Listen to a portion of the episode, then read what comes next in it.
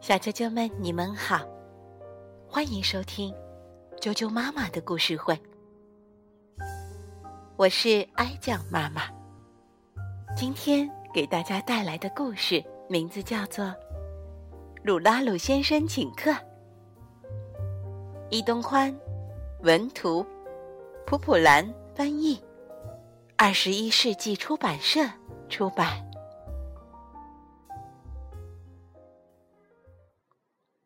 鲁拉鲁先生请客。这是鲁拉鲁先生。这是鲁拉鲁先生的厨房。鲁拉鲁先生平时不做菜，可是，一到星期六，他就会跑到城里的市场，买来一大堆做菜的材料，然后在令他骄傲的厨房里。做出各种特别的菜肴。瞧，鲁拉鲁先生多么得意！谁敢小看鲁拉鲁先生做菜的手艺？他上过好几年厨师班，还研究过好多本菜谱嘞。调味呀，火候啊，都严格按照学过的操作。当然会好吃的。能做这么好吃的菜，总该有人赞赏吧？邀请谁来做客呢？有了，邀请院子里的朋友们好了。就在这个星期六，到了星期六，鲁拉鲁先生买来了一大桌子做菜的材料，刚要动手。朋友们就进来了，约的是晚上，可他们好像都等不及了。我来帮忙，我也来帮忙。大家这么说着，都挤进了厨房。这个东西怎么做？小狗问。先好好洗一洗，再撒上些盐和面粉。真麻烦，就这样吃不就行了吗？旁边的小猫一口咬住了那条鱼，哎呀，我的意大利番茄鱼汤，好吃，好吃！小猫嘎吱嘎吱的吃着，很开心。这个味道也不错啊！小猴子也在一边吃起了虾。哎呀，我的法式鲜虾奶汤！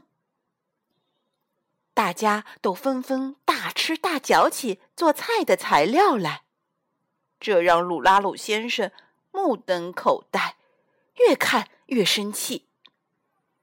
本来想做最特别的菜式请大家，既然你们一点都不懂烹饪艺术，还吃什么呀？都别吃了。鲁拉鲁先生把大家正吃着的东西一样一样抢过来。自己吃了起来。看鲁拉鲁先生也加入，大家更来劲了，嘎吱嘎吱，咕嘟咕嘟，他们抢着大吃一通，把厨房里折腾的乱七八糟。撒点盐怎么样？抹一点沙拉酱啦，用火烤一下肯定更好吃。有的干脆自己动手烹调。鲁拉鲁先生呢？嘴里大口大口的嚼着，一手摇晃酱罐，一手挥舞胡椒瓶。他早忘了刚才生气的事了，似乎还感觉特别痛快。大家一起热热闹闹的吃着，不管吃什么，怎么吃都非常的香。从来没有这样享受过。堆成山的材料。一眨眼的功夫，被大家吃得干干净净。谢谢你的邀请，吃的特别开心。朋友们挺着圆鼓鼓的大肚子回家去了。太棒了，欢迎下次再来。鲁拉鲁先生心满意足的目送大家回去，收拾好厨房。鲁拉鲁先生钻进了被窝。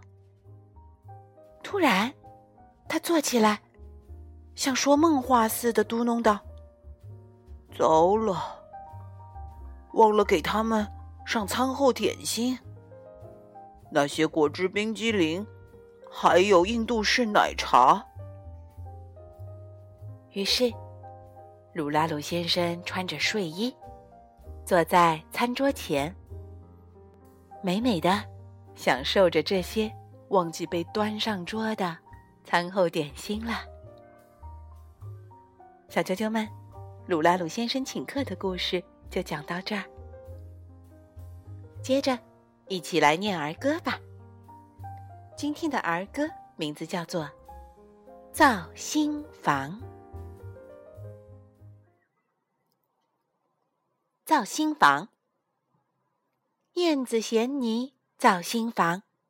新房造在屋梁上，喜鹊衔草造新房。新房造在树丫上，我用积木造新房。新房造在桌子上，造新房。燕子衔泥造新房，新房造在屋梁上。喜鹊衔草造新房，新房造在树丫上。我用积木造新房，新房造在桌子上。今天的童谣就念到这儿了，